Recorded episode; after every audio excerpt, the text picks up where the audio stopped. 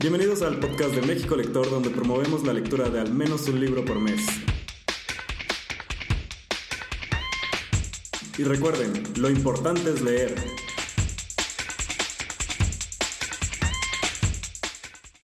Buenas noches a todos los que han entrado hasta ahorita. Y pues estamos ahorita en un jueves más de platicar de qué libros están leyendo. En esta ocasión nos acompaña Vanessa Cohen, que es la autora de este libro, de Enredos de Amor en Miami. Entonces, hoy vamos a descubrir todo lo que tiene que ver con este libro de Enredos de Amor en Miami. Y de México Lector nos acompaña Ale Quiroz para también estar discutiendo de este libro, para compartir experiencias. Y pues bueno, esperamos que, que les guste este espacio. Súper, muchas gracias. Este, y pues un gusto, Vanessa, tenerte por acá en este espacio de lectores para lectores, en donde justo em, cuando nosotros nos llegan libros nuevos, nos llegan autores nuevos, es como bastante emocionante descubrir eh, qué otras eh, oportunidades hay en la literatura. Y debo decirte que em, yo tuve la oportunidad de leer tu libro en estas últimas semanita y media, a ratitos por ahí que tenía, etcétera, y la verdad es que em, lo disfruté, lo disfruté bastante. Entonces, eh, me encantaría que empezaras contándonos un poco justo em, de la historia, pero sobre todo quién es Vanessa en toda, en toda esta narrativa que, nos compartes en, en Redes de Amor en Miami.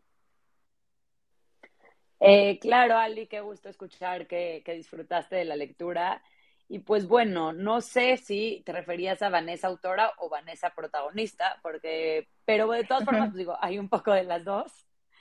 Este, al final, eh, creo que de hecho podría decir que lo más genuino, ¿no? Porque esto es, es, una parte de biografía y obviamente es una parte también de ficción. Y yo te diría que la parte más genuina y la parte creo que más honesta y más asemeja a la realidad sí es la personalidad de Vanessa Em, creo que en eso sí traté de apegarme mucho, ¿no? Eh, aunque cambiara algunas circunstancias, sí es como yo respondería, como yo eh, actuaría en, dada la situación. Entonces creo que de esa manera, pues sí pude ser como muy leal a ese personaje que, que sí soy yo en todo momento. Creo que eso fue algo que yo disfruté mucho. Eh, para mí fue algo increíble poder siempre, porque este libro fue catártico. Yo, yo creo que yo escribí esto sin, sin la intención de, de publicar eh, yo lo escribí como una forma de diario, una manera de lidiar como con, con, la situación que yo estaba viviendo en ese momento. Y bueno, ya empieza a ser una historia, cuando veo que empieza a tomar forma, empiezo ya a meter otras cosas, meter personajes, pero creo que Vanessa logra quedarse muy, muy auténtica y muy honesta. ¿Y qué te puedo decir de Vanessa? Yo creo que pues, es una mujer compleja, creo que algo padre que puede ser a lo mejor un poquito diferente de las novelas rosas o novelas de amor que leemos, es que es un personaje con pues, defectos, muy imperfecta, tiene, es, una persona impulsiva, es una persona de repente, no sé, torpe, eh, despistada, eh, tiene muchos matices, ¿no? Este, entonces creo que eso es algo para mí que disfruté mucho de este libro. Creo que no solo ese personaje, sino que muchos de los personajes se sienten muy reales en cuanto a que no son blanco y negro, ni el, ni el perfecto caballero, ni el malo más malo. Eh, creo que todos tenemos ahí ese, ese toquecito, ¿no? Em, entonces, bueno, pues escribir a Vanessa fue para mí obviamente un, un, reto y algo que disfruté muchísimo y que creo que sí se puede ver reflejada la personalidad pues de una mujer normal, no sé si diría que normal, medio loca, pero, pero de una mujer como toda. Súper buenísimo. Oye, y, leyendo un poco tanto como eh, la, la, descripción antes de, de entrarme al libro, eh, comentas justo que es, es, es, un ejercicio que empieza como, como más personal eh, de desahogo, pero también tiene un poco de ficción. Entonces, cuéntanos un poco de este proceso de escritura. ¿En qué momento eh, decides que sea un poco más de relato narrativo, autonarrativo y que, en qué momento decides que sea o meterle esta parte de ficción un poco? Creo que se fue definiendo solo. Yo empiezo esto eh, con, cuando empiezo esta pelea, que, que de hecho Penguin dosificó, me imagino, porque estaba muy agresiva para la novela. Esta pelea en el principio, este renuncio, renuncio no te quiero ver más en mi vida, ese, esa fue una pelea que fue real. Yo estaba ya caminando a la oficina de mi jefe a renunciar porque dije es que no, no aguanto un minuto más, ¿no? Y en ese camino a la oficina empiezo a pensar en todas las consecuencias de renunciar, pues en una ciudad nueva donde no tengo todavía papeles, donde no me puedo quedar, sin este trabajo, no tengo con qué pagar mi vida y de repente entonces digo, bueno, voy a tratar de escribir esta pelea, de decir todo lo que quiero decirle. Y entonces, bueno, empiezo, ¿no? Y este, estos insultos y todo lo que le quieres decir a tu jefe, que creo que todos hemos tenido esa pelea en la regadera, que estás pensando todo lo que le hubiera querido decir o a tu jefe o a tu amiga o a tu exnovio, lo que sea. Y entonces, bueno, esto llego a mi casa, le cuento a mi prima, Irene, que es Irina en el libro, me dice, bueno, sigue y vamos a ver qué pasa, ¿no? Y le dije, ¿pero para qué? Me dijo, pues quién sabe, o es tu diario, o te desahogas, o hay más gente igual que yo que se divierte con la historia y la quiere leer. Pero pues en, este, en esta parte todavía era muy, muy apegado a la realidad y de repente trabajando en servicio en este bar en Miami, que además las culturas son tantas, hay tantas cosas para contar todos los días y todo, ¿no? Desde entrar a la cocina y ver a la chef gritando y desde ver a los meseros. Entonces yo siempre iba teniendo más material para escribir este, y cada vez que pasaba algo, bueno, agarraba la computadora y empezaba a darle. Eh, creo que un momento que definió que iba a ser una historia fue cuando decidí meter al segundo personaje de Andre, porque para mí no, yo no me sentía cómoda con que la, digo, asumo que todo el mundo aquí ya lo leyó, ¿correcto? Porque si no estoy dando muchos spoilers. Eh, seguramente algunos sí, algunos no, pero bueno, este también eso pasa cuando uno está contando también un poco de, nuestro, de estos libros que estamos leyendo. Ok, ok. Bueno, pues es un triángulo amoroso, pero yo, el primer personaje sí era real en ese momento y yo no quería como mandar un mensaje en una historia de amor de que la protagonista quede con esta persona tóxica, ¿no? Yo no quería mandar este mensaje de cambien al tóxico, no se preocupen, va a ser mejor. Y entonces de repente me doy cuenta que la historia está continuando y que yo no me siento cómoda con hacia dónde va esta novela romántica si tiene que quedarse con este personaje. Y entonces creo que es ahí donde decido empezar una historia que puede tener realidad con ficción y de repente es duro porque sientes que estás traicionando la historia, ¿no? Cuando le cambias o cuando de repente metes otra narrativa o metes otro personaje, de repente dices estoy traicionando la historia o eso no es tal cual como pasó y hasta que no te das cuenta que es que no tiene que ver, porque aparte es un poco tu historia con tu voz además, con cómo viviste tú y cómo vives las cosas desde tu experiencia. Y a la hora de la hora creo que me sentí muy cómoda con esos cambios y me sentí muy cómoda con poder reflejar la historia, que aunque no fuera tal cual, pues sí, los personajes son muy genuinos, muy, muy similares, creo que los reconocerías. Yo creo que si los conoces dirías, ah, mira, es él, porque las personalidades fueron muy apegadas, aunque las circunstancias no. Pero creo que donde más fue este cambio de, de, realidad a ficción fue justo ahí, cuando decidí meter a un siguiente personaje eh, para el triángulo amoroso. Oye, Vanessa, y dando un poquito seguimiento a lo que leí yo en la portada del libro, de, de que este libro también surge que empezaste a escribir como terapia, como esta parte de sacar toda esta parte que, que verías en terapia, pues ponerlo en el libro. Me gustaría preguntarte este, si, si sientes que funcionó, si se lo recomendarías a, a otros lectores que estén dando vueltas con ideas en su mente y que se animen a, empezar a escribir y utilizarlo como terapia. ¿Qué, ¿Qué, te dejó esta parte de escribir este libro? Absolutamente lo recomiendo. Creo que definitivamente fue el factor decisivo para poder lidiar yo en ese momento con, con, las circunstancias que, aunque en este libro se escriben como comedia, porque creo que se tiene más que ver con mi humor y mi carácter, donde como que siempre todo con un poquito de, de sentido del humor, este, reírme para no llorar, pero creo que definitivamente el desahogo es para mí lo más básico que existe y no necesariamente todo el mundo tiene que ser escribiendo el arte, ¿no? Mi, mi papá es artista plástico. Eh, y, me acuerdo cuando, cuando falleció su papá, creo que lo primero que hizo fue volcar, ¿no? En, imágenes, en, retratos, en pintura, todos estos sentimientos. A mí, en mi caso, el haber escrito en ese momento mientras las cosas pasaban fue lo que me permitió lidiar de una manera sana en ese ámbito laboral y poder resolver las cosas de una manera mucho... Y, y solamente con el hecho de decir, yo iba a renunciar y en vez de esto escribí. Y yo me quedé dos años más en ese trabajo hasta que fue el momento correcto para yo irme lo que me permitió lidiar de una manera más sana fue esto, tener un, desahogo, un escape, algo que es mío. Entonces, yo creo que todo el mundo que tiene esa como sensibilidad artística la debería aprovechar al máximo, sea como sea, ¿no? Y con la música, con el arte, con, la escritura, con lo que sea, que, que, usemos esas herramientas creativas para lidiar con situaciones emocionales de la forma más sana posible. A mí por lo menos me cambió, me cambió la vida, ¿no? O sea, yo soy fan de la terapia, pero te puedo decir que a mí me, me cambió la vida poder volcar en papel tantas emociones, más alguien intenso eh, y, yo por lo menos que vivo todo como muy a flor de piel. Ya, súper interesante. Y sobre todo porque también se siente eh, un poco en la psique de los personajes, que era justo lo que quería eh, eh, preguntarte. Digamos que de manera, si solo viéramos como la, la, la historia justo de, de, esta mujer que pasa como por muchas peripecias, sobre todo en temas de relaciones laborales, relaciones este, amorosas y pues también personales, ese es como el hilo conductor, pero también hacia adentro, pensando en ella, en estos eh, diálogos que entiende consigo misma, en estas decisiones que tiene que tomar. ¿Qué tan, eh, qué tan complejo crees que sea eh, poder retratar esa parte de la realidad que como, como mujeres vivimos internamente, pero no necesariamente eh, externamos de manera fácil o de manera cotidiana?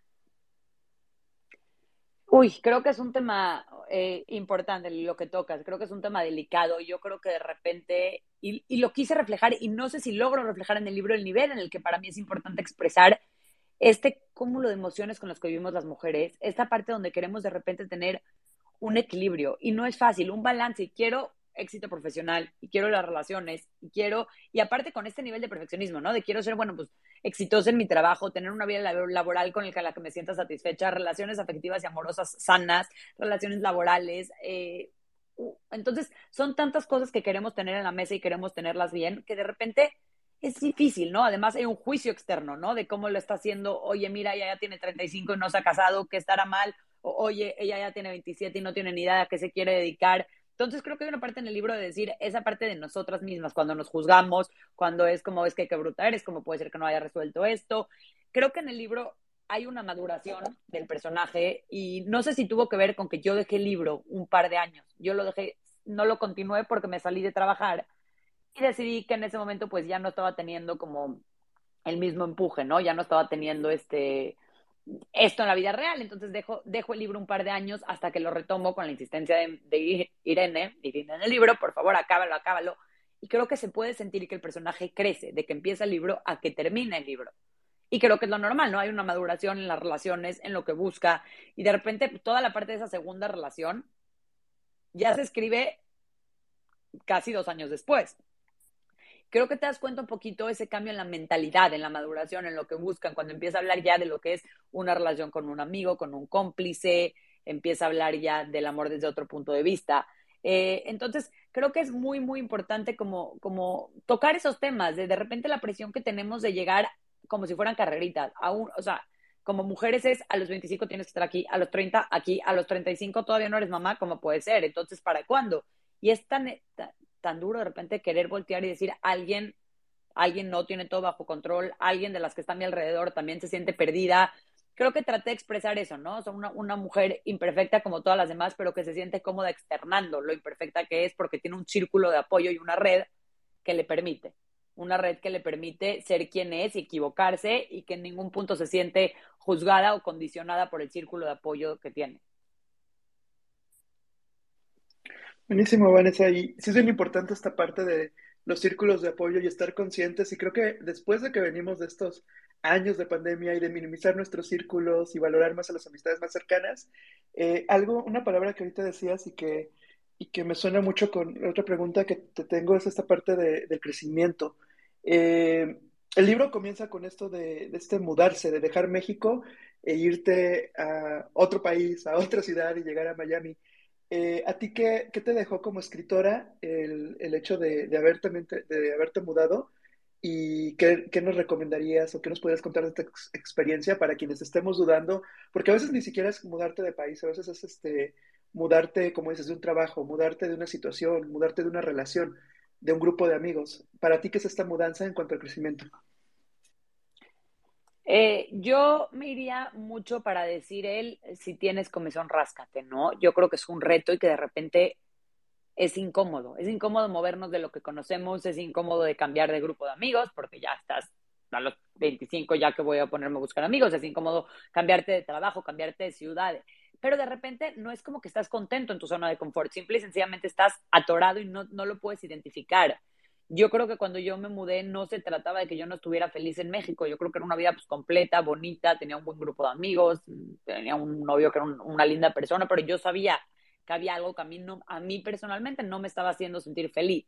Entonces, creo que esta parte de atreverme me deja, me deja muchísimo el darme cuenta de que tomar riesgos es recompensado. Eh, un tema de resiliencia que es demasiado importante, esa resiliencia con la que tú puedes de repente salir adelante de situaciones que, no, que tú no creías que eras capaz, ¿no? Que no creías que eras capaz de lidiar con tal, con una situación, con un nuevo trabajo, con una nueva ciudad, con cambiar de vida de un momento al otro. Y, y, eso creo que ha sido una parte vital de mi crecimiento, el atreverme y el darme cuenta de que trae buenos resultados y trae frutos. Y yo creo que cada vez más cuando crecemos tenemos que ser más selectivos con todo, con todo lo que disfrutamos, con todo lo que queremos, ¿no? O sea, al final del día, como dices tú, la pandemia te deja una enseñanza de decir, de un día al otro la vida cambia y todo lo que importaba ayer ya no importa hoy. Entonces, por lo menos que los días que vas acumulando sean días que los pasas con gente que quieres, con cosas que quieres, con hobbies que te gustan.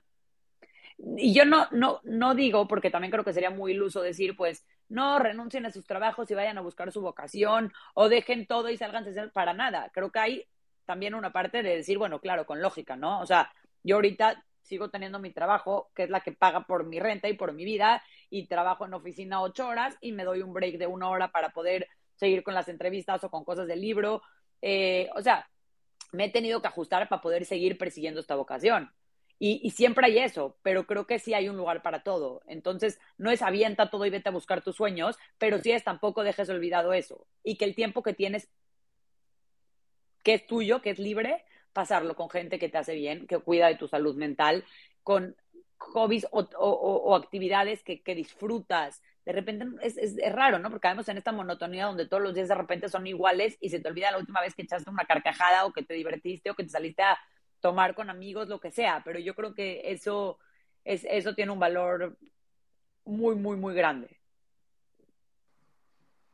No, totalmente. Y de hecho te iba, este, te iba a preguntar, porque justo cuando yo empecé eh, tu libro, sentía que era, no, no le encontraba tanto la, la, el, el, autorretrato y parecía más que, que estaba leyendo justo una, una, una novela entre que romance, entre que chiclit, que estaba bastante divertida, pero conforme va avanzando la historia, te, eh, siento que, que, que, que, tú misma nos vas dejando estas pequeñas moralejas, ¿no? Estos pequeños aprendizajes que va retomando de cada una de las, de las situaciones. Y mi pregunta va a, desde tu perspectiva como autora y creadora de la historia, ¿a quién le recomendarías este libro? ¿Quién debería de leer este libro para que se sienta igual identificado, liberado y, que pueda tener una conexión con esta historia? Mira, yo creo que todo el mundo puede conectar desde algún lugar, ¿no? Yo creo que todo el mundo puede, primero que nada, pasar un buen rato, que también lo minimizamos, pero no, ¿no? Tiene un valor pasar un buen rato con una lectura. Este, entonces, pues en ese aspecto creo que con eso sí me puedo comprometer. Creo que todo el mundo se va a divertir, va a leer una historia, eh, va a disfrutar. Ahora, principalmente creo que a las mujeres jóvenes, eh, en esta parte de decir, estoy tratando de balancear mi vida, de repente, entre, entre amigas y entre nosotras, nadie, nadie se sienta en la mesa y dice, honestamente, estoy perdiendo la cabeza, mi relación no está impresionante o mi trabajo no va increíble porque esta, esta parte de, de, poder mantener un poquito la apariencia y tal. Entonces, yo diría todas las mujeres porque te sientes acompañada, ¿no? Os dije en una entrevista que la tragedia ajena da paz y no lo digo en mal, pero lo digo como en un sentido de decir, bueno, yo necesito también saber que hay, hay más gente pasándola mal, yo no puedo ser la única a la que la vida se le está desmoronando. Y no digo que esa sea la lección del libro, pero sí creo que hace bien para las mujeres poder leer algo donde no es esta típica novela romántica donde el príncipe llega por mí, yo estaba en mi casa, le abrí la puerta, nos casamos y tuvimos hijos. Creo que hay una parte en donde, en este caso, puedes ver a alguien que tiene una vida con un poquito más de complicaciones, con un trabajo que quiere sacar adelante, con una relación que se le está yendo de las manos, con una pareja tóxica. Entonces, creo que es muy importante decir eso. Es, es al final del día este, un acompañamiento para todas las mujeres que están en esa época de su vida donde todavía no tienen todo definido. Entonces, creo que eso es muy, muy importante y creo que es algo que sí puedo recomendar para cualquier mujer que de repente se siente perdida. En Vanessa, en Irina, en alguien en este libro va a encontrar compañía.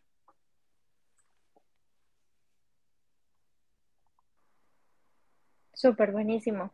Y si pudieras describirnos em, la historia completa porque creo que aborda muchos temas.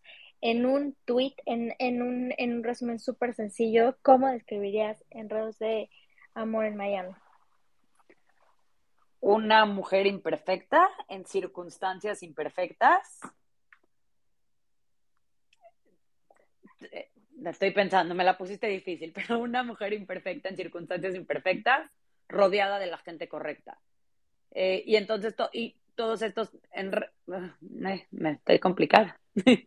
este, sí, creo que así, una mujer imperfecta en circunstancias imperfectas, rodeada de la gente correcta y sus enredos y sus aventuras.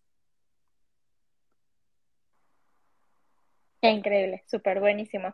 No sé si aquí de las personas que nos están escuchando tengan alguna, alguna pregunta, si quieran sumar a, a, a abrir el foro para, para preguntarle a Vanessa un poco más de Enredos de Amor en Miami.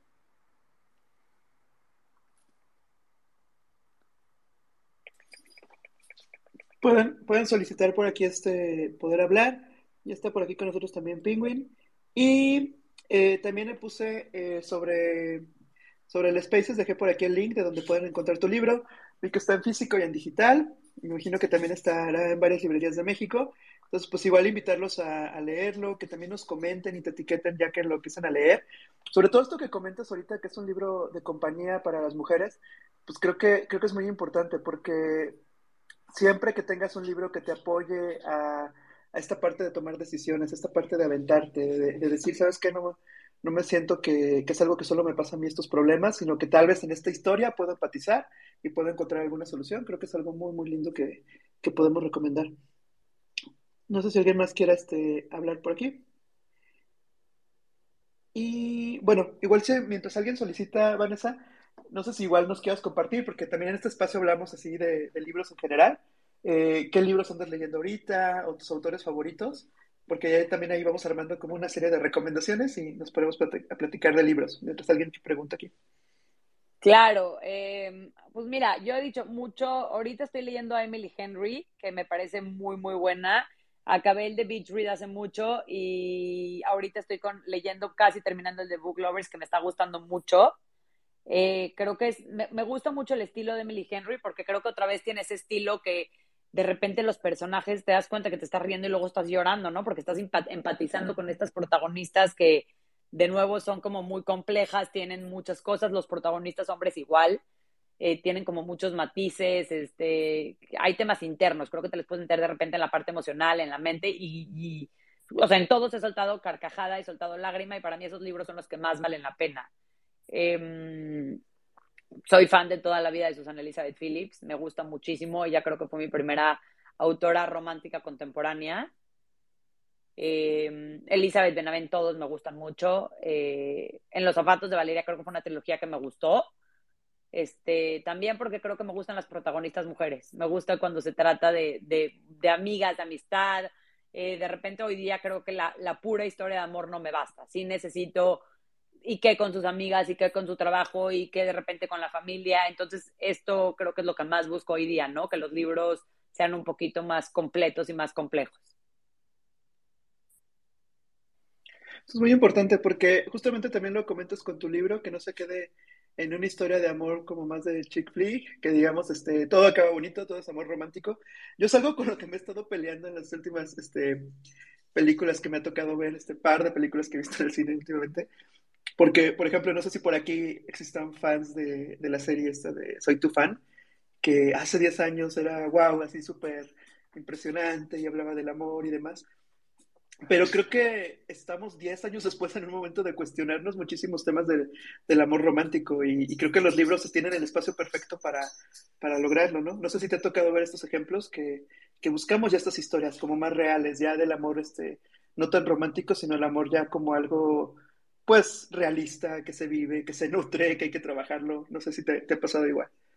Por supuesto, y yo de repente decía, es la edad, es la edad que yo cuando veía esta película a los 20 me parecía lo más rica, romántico del mundo, y hoy la veo y digo, ¿qué, brutalidad es esta? ¿Qué, me está, ¿Qué mensaje me están tratando de dar? Ya sabes, y digo, soy yo, el mundo cambió, y sí, hoy me doy cuenta que tengo otro, completamente otra visión, tengo otra visión de lo que es el amor, de cómo debería de ser, de lo que uno está buscando, eh, y, y, pasa muchísimo, pasa muchísimo que de repente dices, ya no me siento identificado con esta historia. Esta historia donde ella a los 25 abrió la puerta a su vecino, eh, se enamoraron, se casaron, tuvieron hijos. Ahorita puse Valentine's Day, que sigo diciendo que es una película bonita, ¿no? Pero creo que yo la veía y me encantaba. No sé si la vieron, el de, la, una, bueno, salían todas las actrices y todos los actores y, era una película como muy, muy bonita, muy romántica, pero ahorita la puse la semana pasada con mi prima y con mi novio y fue como, no, pues no me llega al mismo lugar, ¿no? No, no, no me siento como me sentía antes cuando veía esta película y creo que tiene que ver con eso. Hoy entendemos el amor de, otra, de muchas otras maneras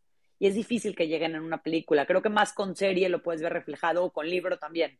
En película es difícil poderte enseñar como la complejidad de las relaciones de repente.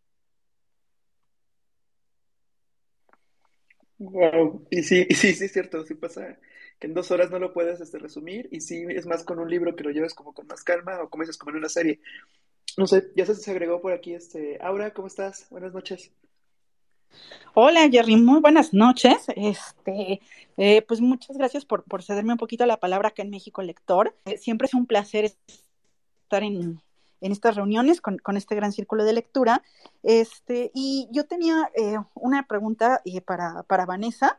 Eh, de su libro, que bueno, pues es, es una gran em, comunicadora, tiene, tiene, una personalidad maravillosa, pero un poco la pregunta sería, em, a, a, mí me queda claro, o bueno, no lo sé, tú dime, eso es lo bueno de tener a la autora en el, en el círculo, este, obviamente la, la, protagonista se llama como tú, ¿no? Este, y es un libro que de entrada, bueno, si eres, si eres chica y si pues eres una chica que está eh, trabajando constantemente, una mujer moderna, quizá, este, pues te llega, ¿no? En esas primeras líneas de renuncio.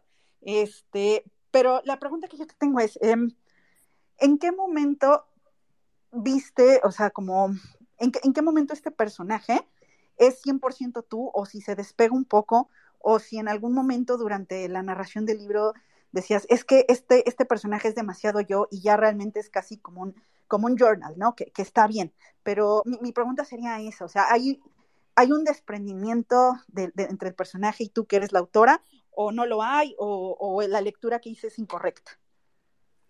No, mira, yo lo que comentaba, hola, ahorita me da mucho gusto saludarte primero que nada, pero no, yo lo que estaba comentando es que Sí, lo más honesto de este libro es Vanessa. Vanessa en sí, 100% es apegada en personalidad.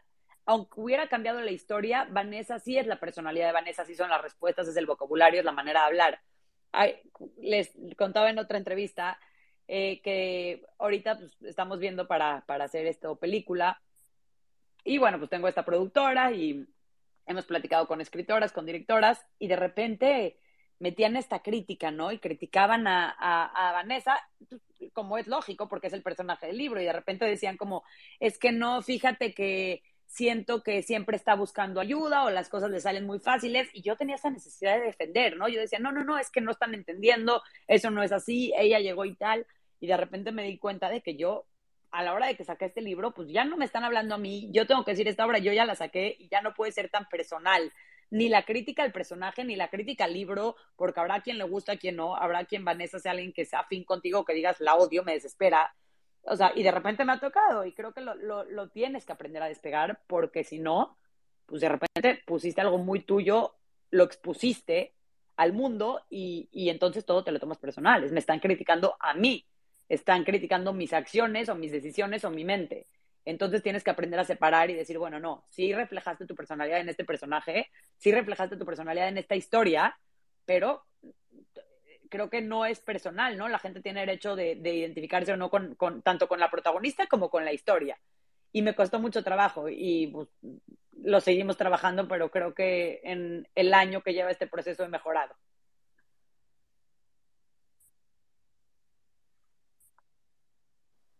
Fíjate que es algo, Vanessa, que, que sucede mucho, inclusive en estos cuatro años de experiencia del club de lectura, que leemos algunas novelas y algunos lectores a veces hemos caído en eso, o sea, como en decir, este, oye, pero entonces es autobiográfico y ya hasta que te puedes como a pensar, o que tenemos estos espacios para platicarlo, lo bueno es como saber distinguir que, bueno, pues también es literatura, o sea, hay esta parte de ficción y, Y lo que se busca en la literatura es que la ficción este, te, te atrape como lector, que encuentres cosas que, que de alguna manera no, no, eran posibles y pues que eso te vaya llevando con, con, la historia. Y como lector pues tenemos esas responsabilidades también, como de separar para, para decir, bueno, es la vida este, del autor es independiente a su obra, porque pues tiene como otras cosas, pero pues siempre nos entra la curiosidad de qué tanto, qué tanto sí es verdad, qué tanto fue ficción y, hasta dónde llegamos. Pero, pero sí, digo, es algo que pasa muy común ahorita que escuchaba ahora. Híjole, cada reunión nos ha, nos ha pasado con varios libros que sí nos preguntan y, sí nos quedamos dudando y, hasta, y a veces lo preguntamos. No, por supuesto, por supuesto. Y no, la gente me ha preguntado de, dime casi que con santo y seña, qué es verdad y qué no, dónde está André, quién es, quiero una foto, enséñame a los personajes. Y yo de que no, no lo voy a llevar tan lejos, ¿no? Pero este, muchos de los personajes que están ahí sí leyeron el libro y tuvieron muchos comentarios al respecto, que también me costó un poquito lidiar con eso, ¿no? Con, a la hora de sacarlo con ese miedo de decir, bueno, no quiero exponer a nadie tampoco, no iba por ahí ni es la intención, ¿no? Es una parte de mi vida que yo quería reflejar. Eh, pero pues ha sido toda una enseñanza, ha sido de a poco y ha sido toda una enseñanza de, de cómo pues no dejar que afecte de repente en tu vida personal el haber expuesto esto, de cómo manejar que pues hay quien se sintió satisfecho con, con el libro y hay quien no, eh, principalmente los personajes que estaban ahí. Y, y sí, pues creo que este, eh, a todo el mundo le pasa, ¿no? Yo creo, que, yo creo que no existe ningún autor que no ponga algo de sí en su libro, aunque sea ficción, estamos reflejando algo. Entonces, por supuesto que hay una parte en, la crítica que se siente que se siente personal, pero yo me gusta, tuve un club de lectura y me dio mucha risa porque empezó como muy suavecito y todas me decían, no, bueno, me encantó esto, me encantó esto, y de repente alguien le dije, bueno, ¿a quién le hubiera gustado que se quedara con alguien más al final? Y cuando vieron la puerta abierta fue de que no, yo vi el final, es que me molestó muchísimo que se quedara con él. Y se hizo una plática tan honesta que fue demasiado divertido. Fue como, pues es que no, a mí me engañaron y yo la verdad es que este, no puedo creer que perdonó a tal, o a mí la personalidad de este no me gustó y me encantó y me di cuenta que ya no se sentía como un ataque, al contrario, yo dije, bueno, como un ataque que no te importe o que el libro no te mueva nada o que no te haga sentir nada. No como un ataque, pero eso me dolería, pero pues el hecho de que tú estés en desacuerdo con partes de la historia quiere decir que te involucraste en la historia y entonces creo que se da una dinámica mucho más padre cuando tú como autor estás abierta a escuchar lo que los lectores tienen para decir. Eso yo creo que es mucho más enriquecedor a mi manera de verlo. Creo que también sucede con esto de que nadie leemos el, mismo libro, ¿no? Cada quien como que a través de su experiencia le va a dar su interpretación y le va a dar como este, este gusto al libro y decir, no, yo hubiera hecho esto y, ya empiezan ahí como todo el tema de, de poder debatirlo, ¿no? No, por supuesto, no, no, no. Yo quedé que si traumatizé, o sea, yo cuando escuchaba lo que están diciendo, yo que no, no puedo creer que eso fue lo que tú viste en el personaje, ¿no? Para mí fue algo completamente diferente. O no puedo creer que a ti el, el primer personaje te pareció mejor opción que el segundo. Yo, para mí era imposible de creer y dices, no, pues la verdad es que cada cabeza es un mundo y esa era la intención, que los personajes fueran imperfectos y fueran personas que tienen pues, tanto lo bueno como lo malo, muchos matices y eso hace que alguna gente pueda simpatizar con uno o con el otro. Eso, la parte de, la parte de los matices que creo que hoy en día estamos muy polarizados y tenemos que ir rompiendo eso de ver todo en blanco y negro y, saber que, pues, sobre todo también como en temas de relaciones, pues no es tan, tan mecánico, tan así como, tan determinante las cosas. Mira, yo siempre había sido la persona que más odiaba un triángulo amoroso en las películas. Yo era de la gente que te decía, no entiendo, ¿quién quiere, quién quiere ver eso? Quiero saber con quién va a acabar. Y también soy esa persona que Netflix ve el primer capítulo y luego lee qué va a pasar en el último para estar tranquila durante el proceso de la serie. Entonces, esa parte de hacer algo que era inesperado me costó muchísimo trabajo. Pero como lo platicamos ahorita, de repente quieres hacer algo que sea un poquito más complicado como la vida, que no sea blanco y negro, que no sea, empezó, esta es la historia de amor, con él se va a quedar, eh, la va a regar, él lo va a perdonar, se van a abrazar y se acabó. Entonces, aunque cuesta de repente, creo que fue algo que me gustó poder haber hecho. hablar un poquito de la vida como es, con sus complicaciones. Y que nos hace falta muchísimo eso, o sea, esta vida más realista y estar más preparados para, para las cosas que no, no son este pues tan rosas, tan así como de que todo es final feliz, ¿no? O sea, hay que, hay que prepararnos a, a la realidad que sí, sí es más distinta. Sí, sí, definitivamente, definitivamente. Y creo que esa era la intención y me, da gusto que se logró. Igual, este, si alguien quiere eh, preguntarte algo, pueden mandar la solicitud para hablar. Por aquí hay algunos del, club de, lectura. Está la doctora Klein, Arizú, que ubico por aquí. Este, si alguien quiere pedir el micro, podemos este, abrirlo. Y bueno, igual ahorita en lo que se suben a hablar, este, les cuento un poco del el libro que estamos leyendo este mes en México Lector. Por el cuarto aniversario, este, precisamente ah, eh, elegimos una novela que se llama En la Tierra somos fugazmente grandiosos, de Ocean uh, Bong. Y pues es esta novela que justo hace ratito estaba diciendo que está complicado leerla porque pues es este inmigrante que le escribe una carta a su madre y ya desde el principio te das cuenta que pues, la relación no está tan padre. Y fíjate que tiene que ver con esto de las relaciones. O sea, yo creo que muchos creemos que, que, el hecho de que nuestros padres pues son nuestros padres y nos deberían de cuidar y nos deberían de proteger de cierta manera, pues no siempre sucede así. Pueden ser las relaciones más complicadas que carguemos toda la vida y este, eh, pues reconciliarnos con esa idea. Entonces creo que este libro empieza así, está, está algo complejo por esa parte, pero está muy lindo como está escrito. Y pues los que se quieran unir al club puedan leerlo y el 3 de diciembre vamos a este, comentarlo en varias reuniones por, por todo México. Eh, no sé si alguien más quiera compartir, por ejemplo, qué libros están leyendo o hacerte otra pregunta, porque ahorita veo que, que han estado entrando nuevos. Igual, todos los que han entrado, si por algo no pudieron escuchar el inicio del Spaces, se va a quedar grabado y pueden entrar al tweet y pueden escuchar este los primeros minutos, pues para que también puedan este, resolver cualquier duda. Por aquí yo tengo una pregunta, Itziar, dame un segundito para leerla. Y nos dice, Itziar, cuéntanos cuál fue el proceso de elección de este libro de noviembre. Ah, para mí.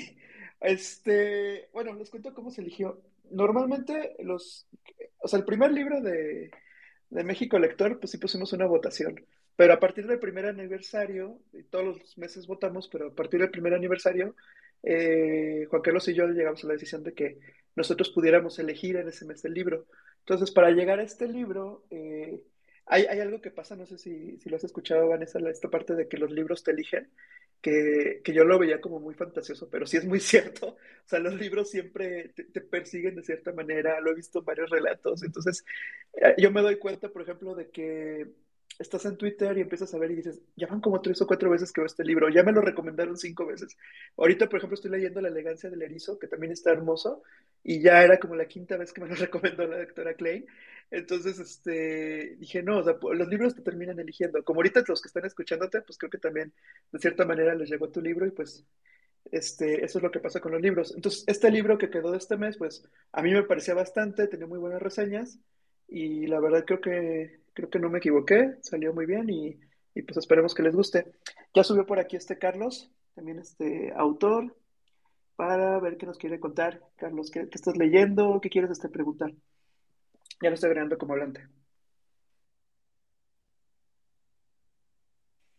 Listo, Carlos, te escuchamos.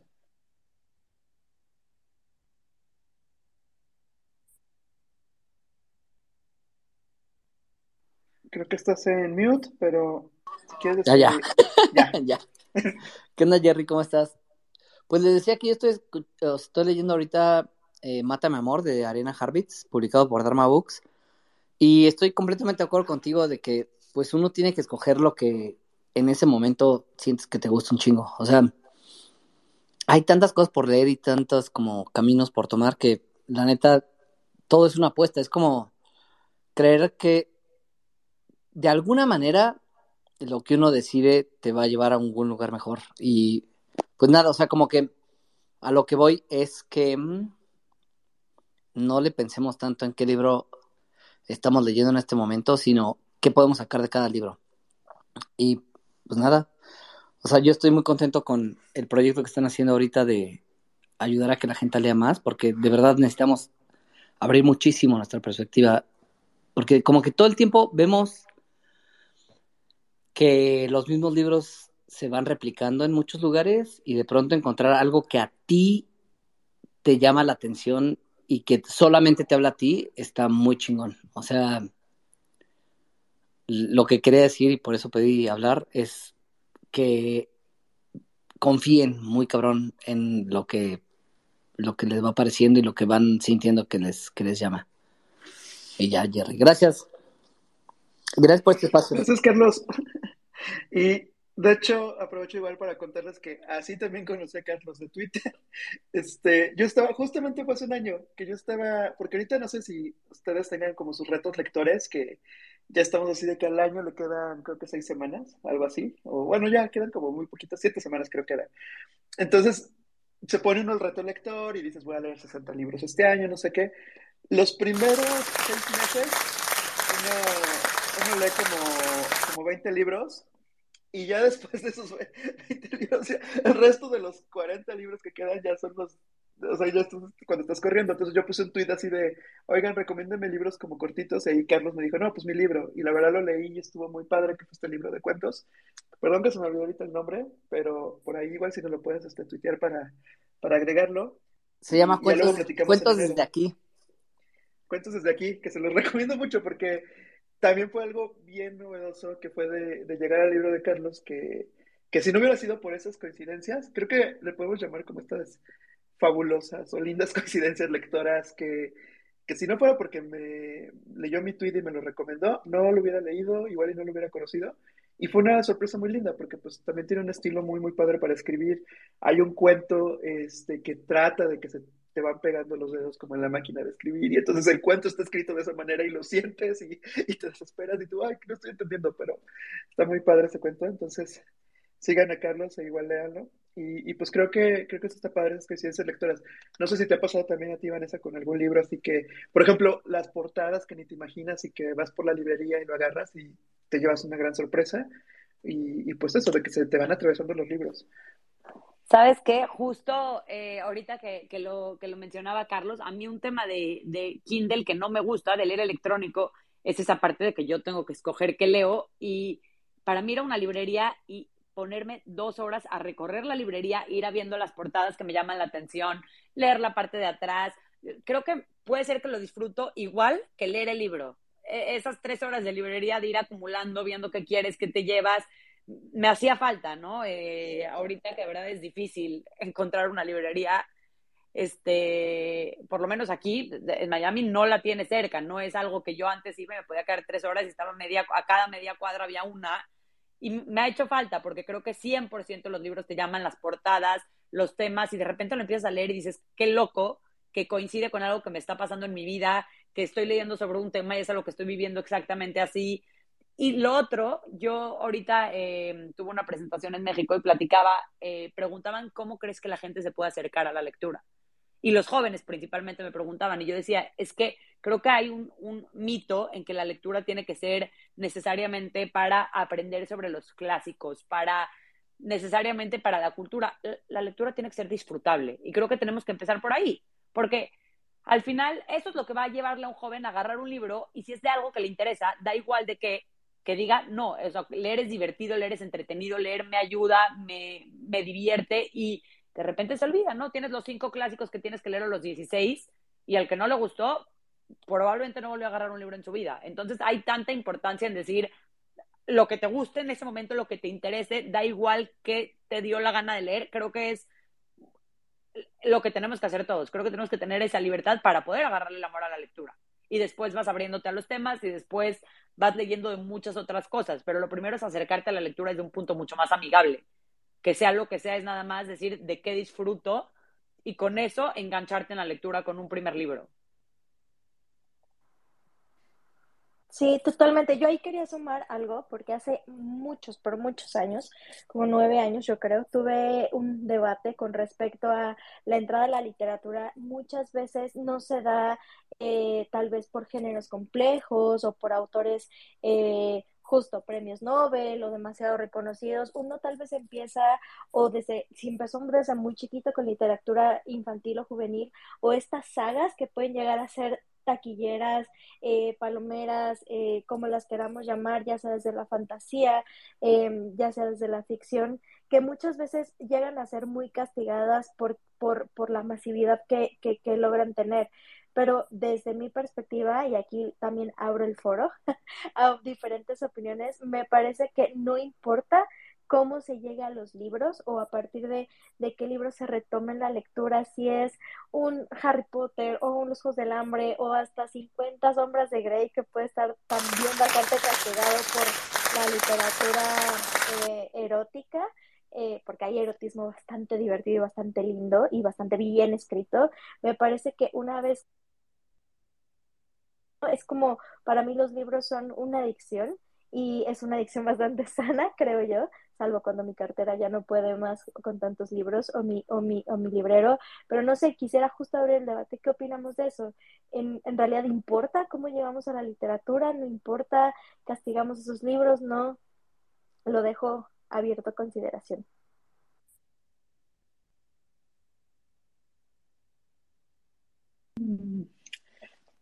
Creo, creo que esto que comienza sale de cómo llegamos a los libros es bien, bien importante porque tiene que ver con esta disponibilidad que hay de libros. O sea, también ahorita que platicaban ustedes de las ciudades, creo que en ciertas ciudades nos encontramos con la fortuna de tener más librerías, más bibliotecas, más amigos lectores y, y pues los libros están llegando pero conforme te vas moviendo de ciudad, híjole, le, vas sufriendo. Entonces, ahorita que hablábamos de estos viajes de ciudad de Ciudad de México a Miami, pues ahorita lo que nos cuenta Vanessa, pues también fue como este cambio.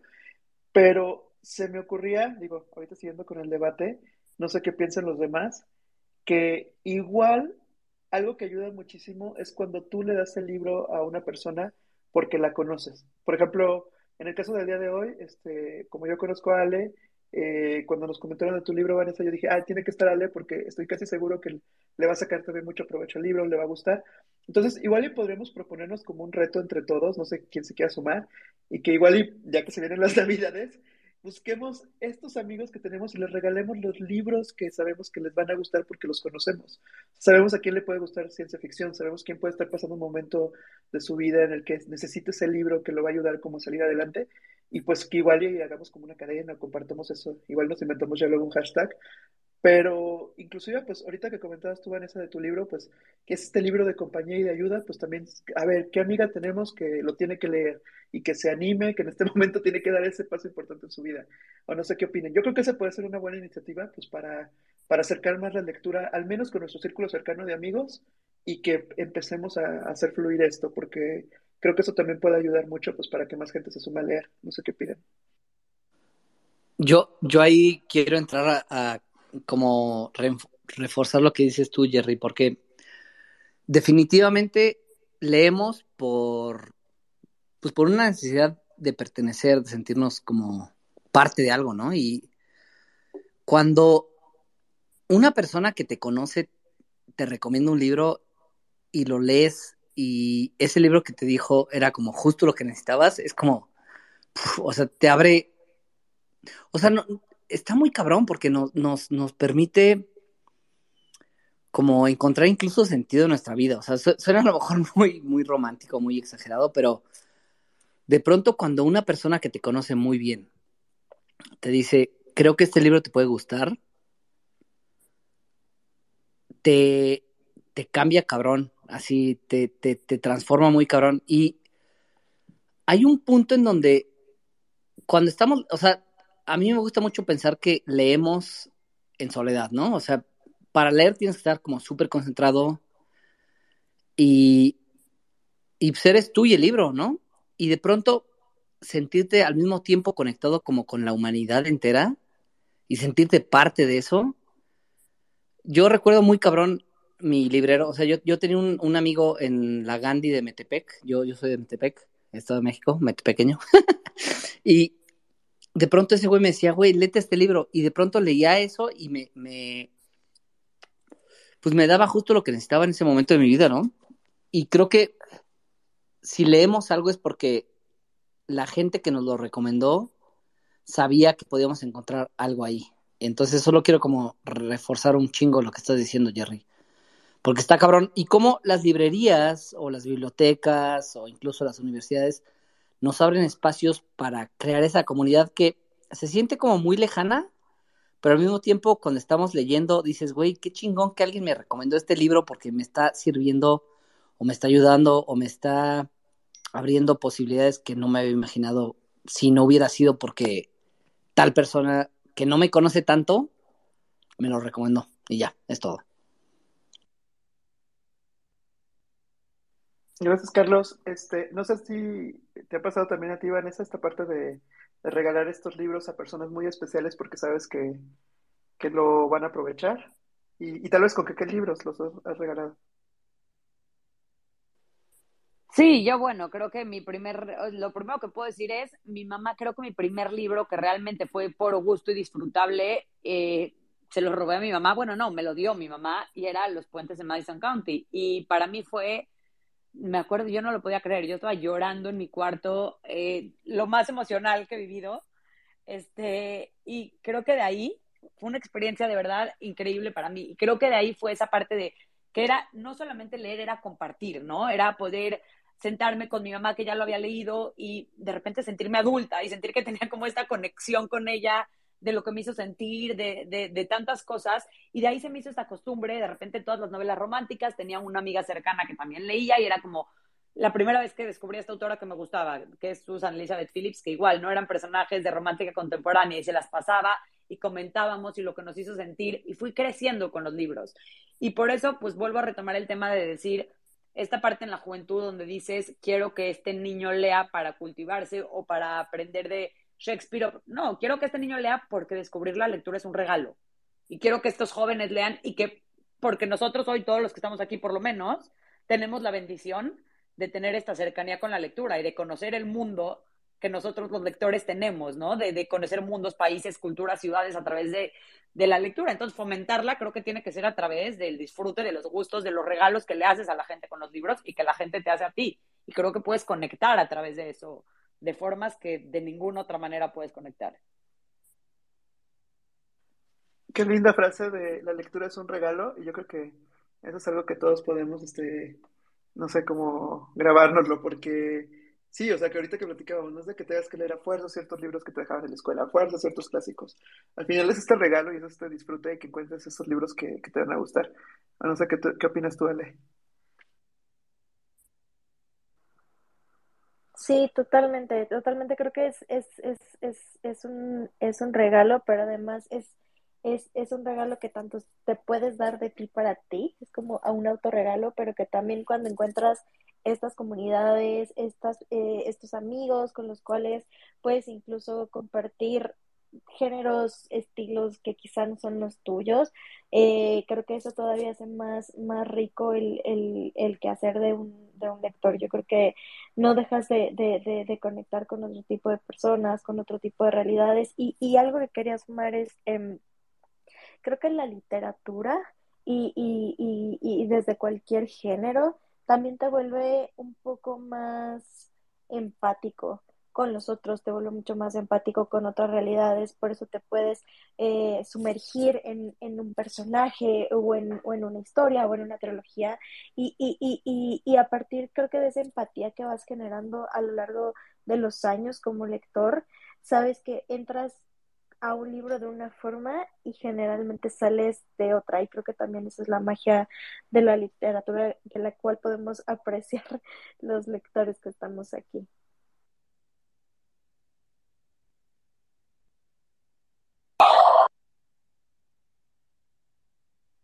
Qué bonita frase de que entras un libro y sales siendo otra persona. Creo que coincide con lo que estamos platicando ahorita con, con un viaje también. Cuando tú te vas de vacaciones a algún lugar, regresas siendo otra persona, quieras o no. Así se ha sido un viaje cercano.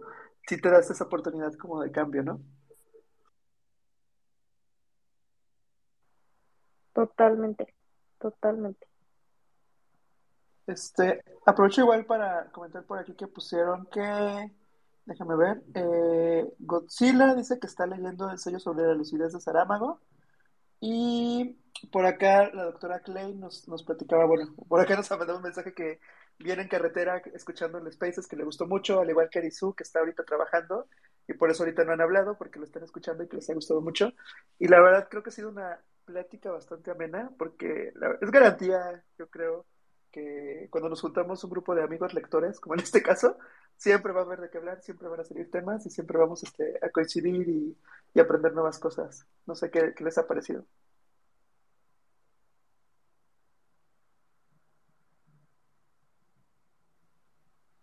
Pues bueno, yo quiero aprovechar para agradecer porque yo es la primera vez que estoy en este espacio y la verdad es que me encantó, me parece muy enriquecedor. Este, pues de repente creo que estos espacios son difíciles de encontrar eh, entonces, bueno, no, agradecer que me, que me hayan permitido, porque pues más allá de promocionar mi libro, que por favor me leanlo, Enredos de Amor en Miami, para el que se unió después, pero más allá de eso, que me hayan permitido como platicar y encontrar estos círculos, ¿no? Para mí ha sido un poco nuevo toda esta parte eh, para mí la lectura era, como decía Carlos, muy solitaria. Eran yo mis libros, de repente una amiga que lo leyó, alguien con quien compartí, pero estos grupos enriquecen mucho, poder, poder hablar de diferentes géneros, eh, de la literatura en general, de lo que cada uno disfruta, es, eh, es algo que, que, creo que cultiva y, son espacios necesarios. Entonces, bueno, pues obviamente agradecerles esta invitación y, y nada, ¿no? Poder, espero, repetir la experiencia y escuchar los comentarios. Eh, de este libro y recomendaciones de todos que, que, que, siempre, que siempre ayudan.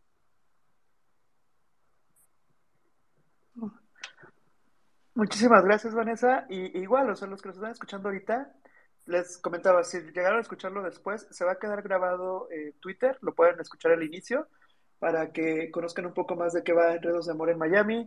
Los invitamos a leerlo, igual y, y que te escriban en redes sociales, nos etiqueten y que pues ahí este, se empiece la conversación y empiezan a compartir, porque creo que es, es, bien enriquecedor eso que comentas de qué interpretación le da a cada quien, qué final se hubieran imaginado, qué les gustó, qué no les gustó, y pues de ahí empezar a emocionarnos más. Por eso ahorita que platicabas de los spoilers, fíjate que es algo muy curioso en el club de lectura. A veces nos reunimos en, en las reuniones del club de lectura y a veces, por ejemplo, yo no he acabado el libro o alguien así, y, y no importa, porque aunque te digan en qué acaba este Ahorita me estaba acordando de. Ay, se me fue el nombre de uno de José Saramago. El de Las intermitencias de la muerte. Por ejemplo, yo no lo acabé en esa reunión. Y aunque me habían contado el final, para mí fue uno de los libros más hermosos que he leído en los últimos años. O sea, me hizo llorar y todo.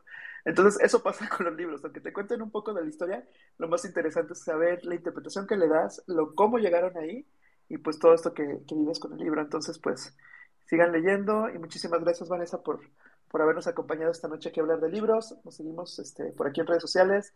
Gracias, Ale. Gracias, Carlos. Y espero que pasen este, una buena noche.